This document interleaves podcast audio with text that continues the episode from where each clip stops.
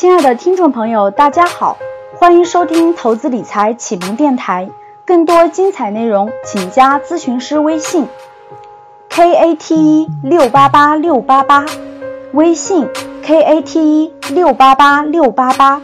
下面请听分享。家里吸毒的，有些家里说破产的，这种家庭毕竟不是大多数。但为什么古话说家家有本难念的经，就是生活当中的琐事而已。这只是一方面，这只是一方面，对吧？还有很多各种各样影响。所以我想了一想啊，我们每个人都有自己的对的地方，也每个人都有自己错的地方。所以怎么办？我做了这些 PPT，跟我老婆去沟通。试问，我可不可以坐下来跟我岳父岳母说，哎，爸爸妈妈，我们来沟通一下家庭问题？我可不可以这么跟他们沟通啊？这里面其实也融合了我的就是整体的沟通思路啊，不一定是投资思路。那么谁可以去帮我做这个沟通呢？我的老婆，所以我的第一应该是跟我老婆达成共识，对不对？达成共识，相对更舒服一些。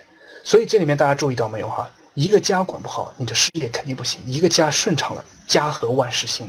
这句话作为我虽然很年轻，但是我结婚是已经领证六年，谈恋爱到现在十三十二年的一个人来说，家和万事兴这句话的威力实在是要比股市巴菲特的威力还要强。家和万事兴，咱们过来人体会体会，咱们年轻人咱们就不在上面去较真了啊！过来人体会体会。所以我是这么想的，我痛定思，我我我自己安安静静分析一下我的优点缺点，我老婆的优点缺点，我岳父岳母和整个家庭他们的优点和缺点，然后开始我做了这么一个 PPT。首先第一个达成共识，这个 PPT 叫做家庭资产规划，超级家庭爱的大规划。我说了一句话，叫做用我们自己合理的投资理财知识，不是去借钱贷款。因为去年我跟我老婆其实去借钱融资杠杆了，吃了点亏，所以我们知道这个威力哈。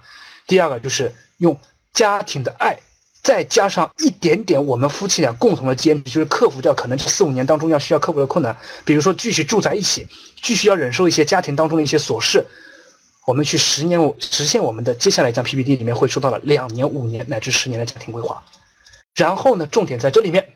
这里面第一个，我需要我做的事情，我需要做什么？第一个，其实我需要戒掉我非常暴躁的脾气，戒掉我非常暴躁的一些脾气。我需要，然后我需要坚持我的投资理财，我需要把格局壮大，赚我该挣的钱，拿我该拿的奖金。然后我也需要说，要对岳父岳母进行理解体谅，对女儿多花时间陪，不写下来，未来有字可循。接下来需要我老婆做的事情，第一个。体谅老公，节省老公的时间，因为我老婆有一个非常受不了的一个事情是什么？我我我经常说，你看很多事情咱们都开诚布公的谈，我非常受不了我老婆的事情是经常让我去拿快递，经常拿我会我会做饭，我会洗衣服，家务我都做，但她经常会让我去拿快递，这个事情我非常受不了。为什么？为什么？你们想想看就知道为什么？需要她节省我的时间，节省我的时间。然后他需要做的一些什么什么事情，然后他家里要帮忙一些什么什么事情，我需要他写出来，对吧？挺好。其实你们没达到点上，是浪费我的钱，不是浪费我的时间，是浪费我的钱。拿在你，其实你你就是，我不方便透露我的整体年收入啊，但是实际上用用我的这个时间去拿快递，这个实际上是有点太暴殄天物了。他宁可说用用这个时间去接他上下班，我觉得只是陪他，接他上下班是陪他呢。如果每天我接他上下班，可以，我能做到，我陪他陪老婆是应该的。但实际上，让我拿快递，这个快递不能让咱们的爸爸去拿吗？反正也不远，是吧？你让我拿，真是的。而且，尤其是让我讨厌快递，为什么？因为他在打扰我的时间。有人说不会每天拿快递吧？哎，结过婚的人注意，孩子一岁到两岁之间，家里会不会天天有快递？绝对是的，上午下午各一个快递。所以哈，你们暴露了很多人没结婚了。好，然后需要我们家庭去做的，需要岳父岳母怎么样？需要岳父，比如说有些生活上的一些小问题注意一下，需要他保护什么？实际上，我给我岳父岳母布置了一些非常可爱的任务，比如说我给我岳父布置说教我们女儿写毛笔字画画，因为我岳父会写毛笔字，会写春联。我岳母呢，她做了一手好菜，然后她干活特别利索，有些事情她做，有些事情不要做，妈妈留给我来做。比如说洗碗、洗衣服这种事情，这种事情我来做，的确是如此啊。这些事情规划好整个家庭。然后，比如说，我希望我岳父早点内退，不要再工作了，因为岳父的工作有一点点风险，因为他是等等等等什么工作。我希望我岳父早点内退，然后我我们来养岳父，因为实际上是给我们整个家庭节省钱。万一我岳父再支撑在他的岗位上，在一两年退休了，结果这一两年身体糟糕了，那我们家庭整体规划可能会受大影响。所以实际上岳父退休两层含义，第一个是给他身体节省，我们来养他；第二个实际上是在给我们整个家庭在节省精力时间。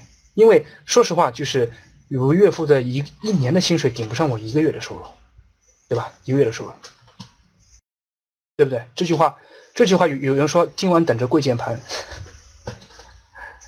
注意哈，注意。女老婆的高度决定了老公的高度。如果说老婆真要老公跪键盘，你们这个家也就这样了。可以开玩笑，哎，听听清楚这句话非常严肃哈。老婆的高度决定了老公家庭的高度。如果一个老婆觉得老公做错事，非要他跪键盘，这个家庭永远的没落下去。就是你可以开玩笑，你说你就好，你今天给我回去跪键盘，可以开玩笑。如果真在当了别人面要跪键盘，或者是回家真跪键盘的话，这个家庭听，请你相信我，永远的没落下去。因为这种女人是非常没有智慧的女人，对吧？所以你们，你看我讲到这些事情哈，你看我讲到这些事情的时候，讲到这些事情就的确是如此，的确你发现没有，我的心态不像是三十刚出头人，的确好像是经历过很多事情来的，对吧？武汉小宝，你想被我拉黑吗？要注意，我的记忆力特别好，我的记忆力特别好的武汉小宝啊，我注意到你了，你肯定会被我拉黑的。为什么？因为你一句话得罪我了，你没有夸我说的好，你反而说师母在边上。好，我记住你了，我一定要把你拉黑。开玩笑，开玩笑啊，开玩笑。好，最后我们最后再花十分钟时间，我们就把这个东西结束掉啊。第一个，我规划了二零一六、二零一七年两年中期计划，然后我规划了三年长期计划。这里面注意，猜猜看，这长期计划里面有一项非常重要的任务。同时，我把这两年计划详细讲了，详细讲了。的确是我认为如此。我我不是大男子主义，呃，我我我非常大男子主义，但实际上我的确认为，女人的高度决定了一个家庭的高度，也决定了未来孩子的高度。的确如此。我自己经历还好，还是经外面见到很多太多了，的确是如此。尤其是咱们很多小城市的一些女人，喜欢骂老公、吼老公、管老公的女人，实际上有时候我真替他们着急，我又不好怎么跟他们说。一定就是夫妻并应该是举案齐眉、相濡以沫的。好，算了，不说了。体会不了这个话，说明你还没有走到婚姻的一个这种承受的一个地方。咱们比如说郭晓兰，小兰老师肯定能够非常理理解我说这话的啊。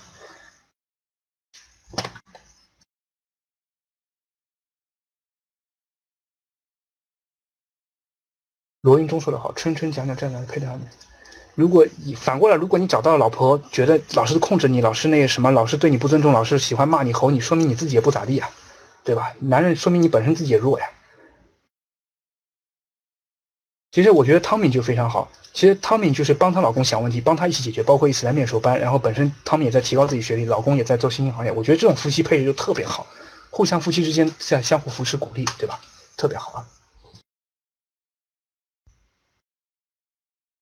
好，看看啊，我来看看啊，看看短年终短期任务，这里面我就我只说文字了，我就不说任何内容了。年终短期任务，实际上我给我老婆配辆车。年终短期任务，我给我老婆配辆车，这个难易程度一颗星，一颗星。看这里面啊，这二零一六年现在思路到左上角，思路到左上角。年终短期任务，我想给我老婆配辆车，一颗星，还算可以。不要特别好，本来我想给她买辆好一点车，她说已经家里有辆宝马了，咱就买个代步工具，未来或者她开宝马，我我开代步工具也行，也行，所以不用特别好，所以难度难易程度一颗星，现在我就可以买，我现在也就可以差不多买，但是她想说等到八月份她怎么怎么样，然后那时候便宜点再看看怎么怎么样啊。好，第二个年末短期任务，年末短期任务两颗星，这两颗星实际上我是尽一份孝心，因为知道实际上我最应该感谢的除了。实际上，我我整个人生当中，我最应该感谢的还是我的爸妈，还是我的爸妈。所以我是想给我爸，我我我想给他一部分钱，让他，因为我我爸这辈子有一个情节，他想开奥迪 A 六，他想开奥迪 A 六，所以呢，但他一直没舍得买，所以我想在年末短期的时候给他那部分的钱。但有可能，我爸说春春也不要买这么车，毕竟家里我爸我爸其实现在开的车也还可以，说不要买这么好的车，本身你已经买辆宝马了，什么什么样之类的。好，那么我想把这部分钱再开一个账户，给我爸做长期投资理财，他想什么时候买车就什么时候用这个账户给他了。其实这种方式其实更合适一点，对吧？不不一定给他买车，他也不一定想，但是我可以给他开个账户啊。还是用这种长期账户方式？现在账户可以随便开的，N 个账户都可以。然后我给他爸爸，你什么时候想买 A 六了，就用账户里面清空清仓出来买 A 六。如果不想买，没关系，咱们就坐着。我想这个方式，可能咱的爸爸可能更容易接受一点。那不过，其实这个方式也是我跟我老婆提醒说，本来我想给我爸现金的，后来我老婆说，你何不给他这么一个账户呢？哎，我觉得这种方式其实对我们整个家庭更好，而且说不定我，尽管我就是我爸也可能会很支持，我老婆也很支持，这样你看大家都好。反而如果说我直接把钱给我老爸了，我老婆还有点意见的。你看，知道这就是婆媳婆媳关系里面的一点点的小细节，我也注意到了，对吧？我也注意到了。王明说储蓄账户，哎，同学们，你们觉得我我我给我爸的是什么账户？现在是现在是我我个人隐私的账户了，当然是股票投资账户了。王这个这个王明同学，你无论你是不是我们学校六六班同学，王明，我强烈建议你来格局学习，说明你的思路还停留在这种长期储蓄那点上面，啊，王明同学，你一定要来学习，你不来学习，我觉得，我我从来不会强迫人学习，但是我今天想强迫你学习，开玩笑开玩笑，王明不要往心里去啊，拿你开玩笑，学习还是自己的事情，不要往心里去啊，春哥有时候话就是这样。好，长期任务。长期任务，猜猜看什么？五颗星的任务，看看，猜猜看是什么？长期任务是我一定要刻在脑子里，二零二零年完成的超级长期任务，不是二胎，不是二胎，二胎二胎在下面有，但不是二零二零年超级长期任务，五颗星的中国首富，天哪，这这这这怎么会有这种想法呢？有人有人说对了，有人说对，不是孩子出国，孩子出国难不倒五颗星，也也不可能二零二零年做呀。长期任务五颗星。把格局做好做大，这个是我现在正在做的，这不是长期任务，这是我现在就要做的事情。长期任务到二零二零年再做的，实际上是一个改善性住房。改善性住房，你要知道格格局努力把事情做好，很多事情这些事情都是我现在就在做的，这不叫长期任务，这叫当下任务。二零二零年的一个长期任务，这还不是财富自由哈，改善性住房。因为你们知道说我在上海只有一套自住房，然后另外一套在临港自贸区很远。然后呢，还有一套在威海，而且我刚刚说过了，我家的人住在目前的房子里面显得很挤，所以实际上我是想二零二零年改善型住房买住一套稍微好一些的，但是地段不一定在上海市中心，稍微稍微偏一些的，对吧？稍微偏一些的。财务自由，说走就走的旅行，这个我已经完成了，这不叫财务自由，一般人都能完成。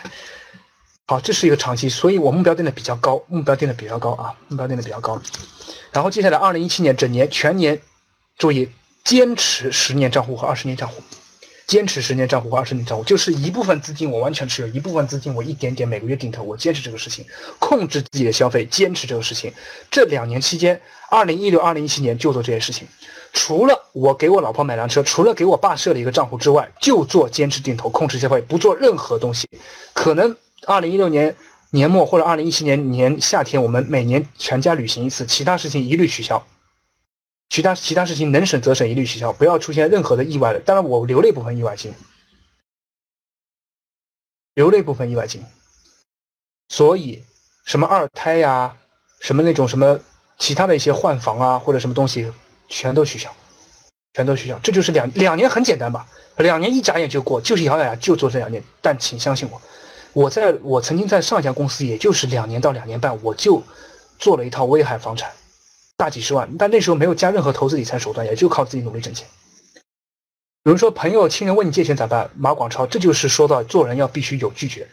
马广超，如果有朋友说家里救命钱借，没有任何说家里什么投资买房什么什么东西一律不借，就这么简单。救命钱，你告诉我说，哎，我我我的什么什么家里什么出车祸了这没关系，随便借多少我尽可所能，没关系，全借给你，因为人命没了，对吧？但如果说什么要买房啊，什么你刚借我点钱，我投资啊，我什么什么东西一律不借，这就是我的原则。但你发现没？我的原则非常有力量，非常非常有力量，这也是做人聪明的地方，这是聪明的地方。有人说做人不行，马广超，那就说明你自己还没有摸索到这种人脉关系，人脉关系当中，人脉关系当中。就好比曾经有个格局学员问我说借钱，他说他工作不行，现在没生活了，我没理他。因为这是自己弱造成的，自己弱造，自己去挣钱，不应该去借钱，对吧？如果说说家里有急事儿，真的亲人不行了，求求你，没关系，我慷慨解囊，因为这是命钱，以后还不还再说，至少我也做了件正确的事情，因为这是救命。当然，我我会审核一下你是真的骗我还是真的有钱哈，真的有有这种急事儿。所以哈，所以实际上就是这个这个原则还蛮简单的哈。好，然后这样，二零一八年狗年，二零一九年全年中，二零二零年年底，注意，二零一八年狗年是什么意思？我特意写在狗年，猜猜看，这年全年重要且且不紧急的任务是什么？猜猜看，二零一八年狗年是什么？什么任务？什么规划？嗯，二胎，二胎。所以我一定不能在二零一七年之前二胎，因为一旦要二胎，一定是怎么样？不是本命年，我说了我八五年的，怎么会是本命年呢？说明什么？我说了我八五年的，还说是本命年，因为有了二宝宝，宝宝是个无底洞，知道吗？你可以说我生个宝宝预算两三万，你也可以说我生个宝宝预算二三十万都可以，宝宝是无底洞，所以宝宝这个事情一定得你们有一个节奏来。如果你现在哎呀二胎我们好喜欢，那就是传统咱们很多淳朴的思想。如果说你本身要有投资规划的，宝宝晚一年两年没有那么严格，更何况其实狗年是一个好年。你要知道，二零一六年是今年猴年还不错，猴鸡鸡年其实我跟我老婆都不太喜欢这个生肖，我也不知道为什么，没没有任何歧视啊。我知道里面有很多同学是属鸡的，没有这个歧，只是我跟我老婆不太喜欢，所以就是想把二胎生在狗年。那时候我家的女儿已经四岁了，也正好差差不多，没有差太多啊，没有差太多。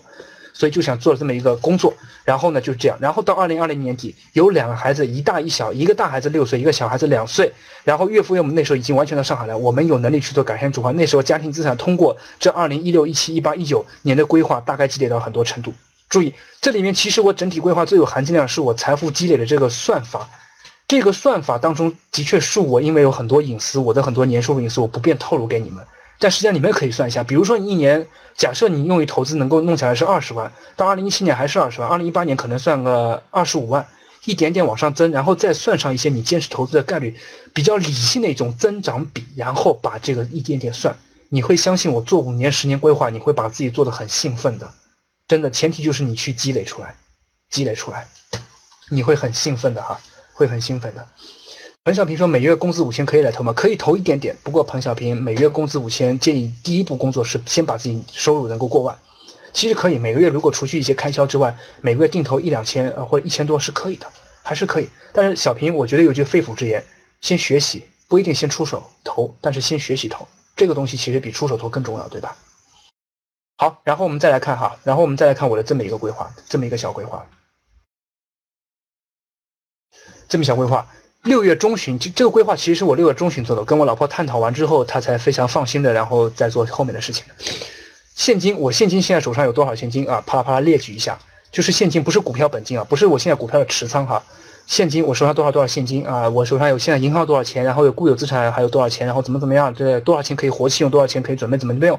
比如说年终给他短期要买辆车嘛，然后我还接下来到年终还有一两个月的薪水，然后给他之后扣除这部分车的钱还有多少钱，算给老婆看。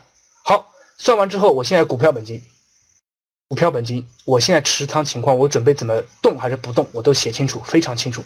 包括预测到二零一六年年的年底，预测完，估计总共有多少资产，总共有多少资产，对吧？接下来我想就是给这二零一六一七年做补充，二零一七年我们再按照这节奏支支持一年，坚持二零一十年计划。你要知道，比如说我现在本票股金若干万。我现在本票股金若干万，这的确是隐私啊！你们不要问我，这的确尊重我一下。我我能够讲这种家庭规划，在公开上讲，实际上已经很爱大家了。第一个，我我有本票股金若干万；第二个，我从现在开始，现在开始每个月积累一万块钱。那么我到年底有多少钱呢？我到年底七八九十十一十二一，一共还有七万块钱，对不对？还有七万块钱，七万块钱我就当它没有盈利，就七万。但是我若干万可能会有百分之。就算它百分之十的盈利吧，有可能也亏，但我不知道，只是半年太早，对吧？那么有可能是若干万加上若干万加上七，我就这么算，加上我们还有每天家庭我不动作投资的其他收入，最后最后我二零一六年底我算了一个数字给我老婆看，我们一定要往这个目标去努力，我们夫妻俩都往这个目标去努力。不是我一个人去投，你也必须控制你的消费，不要每天在淘宝、淘宝、淘宝、淘宝，是吧？也不要每天的小小孩子玩具已经买了很多了，不要拼命买了，可以了，就这种事情啊。好，接下来还有二零一七年，我们再节省这么一年，再按照这计划，如果我们满打满算每个月还定投一万，我们原始账户若干万不动了，就这么多了，每个月再定投一万，又积累了十二万，对吧？这十二万前面的七万我可以算它百分之十的盈利了，十二万我就算它百分之五，又算了多少？然后再加上二零一六年整体财产，加上二零一七年我的整体年薪，我预估一个年薪，根据格局的发展状况，我自己预估一个小小的年薪，然后最后合计多少钱？请你相信我，这个数字。会让你的另一半支持你。但凡做过家庭规划，但凡做过自己个人理财规划的，无论你今天是月薪一万还是五千还是怎么样，请你相信我，这个数字绝对会让你的父母、另一半都会支持你，因为他们会觉得你在做一件正确的事情。而且你看，我把投资收益想得很低，这里面核心的实际上是控制自己的投资方法，不是。其实，在强制，其实这里面这个计划的。这个计划最核心的是强制储蓄，其实再核心说好听点就是投资铁律，每个月就投一万，其他不做了。不要说我这个月赚三万，我三万全投了，破坏机会，你破坏纪律，市场会惩罚你。这个数字的确是我不变，实际上我觉得很核心的是我算出来给你看，你会很惊讶。但是呢，这个东西呢又又不太好说这个隐私，只是我说了一个方式，试试看，你们自己可以算一算，自己可以算一算。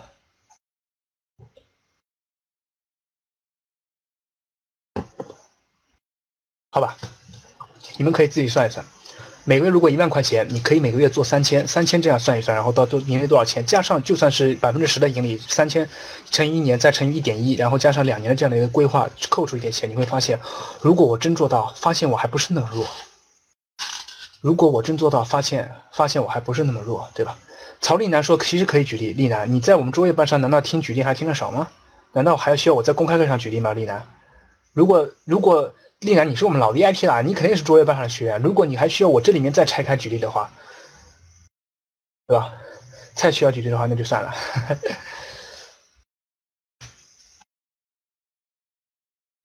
比如说定投基金还是股票，这个资产配置我先透露一点吧，你不应该把所有钱都投到股票上，应该要配置一部分基金，股市也行。只是我我自己风险承受能力比较好，但是我我基本上做的都是股权，我基本上做的都是股权。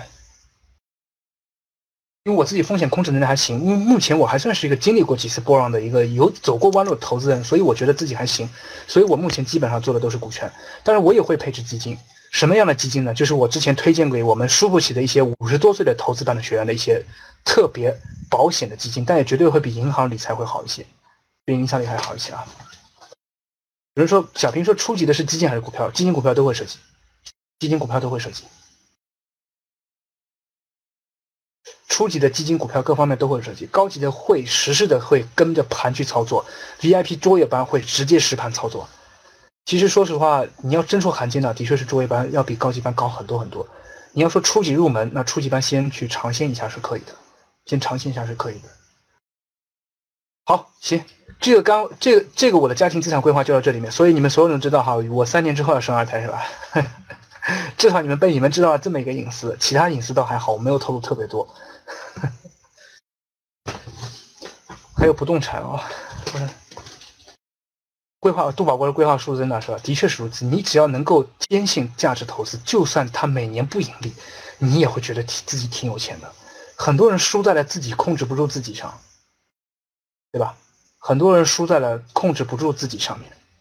不是说你是输在了，你其实年薪也不低，你只是输在了说，我这个月看场电影，那个月参加同学婚礼，那个月我去哪旅行了，这个月看了个包包，这个月我是这个不得不去参加演唱会，就是就是这样，其实输在了这方面，道理很简单，只是太难了，对吧？好嘞，行，行，那个大概课程就到这一边，其他的很多问题这样布置大家大家一个小任务，如果你是投资本身是正式学员，几乎都有我的微信。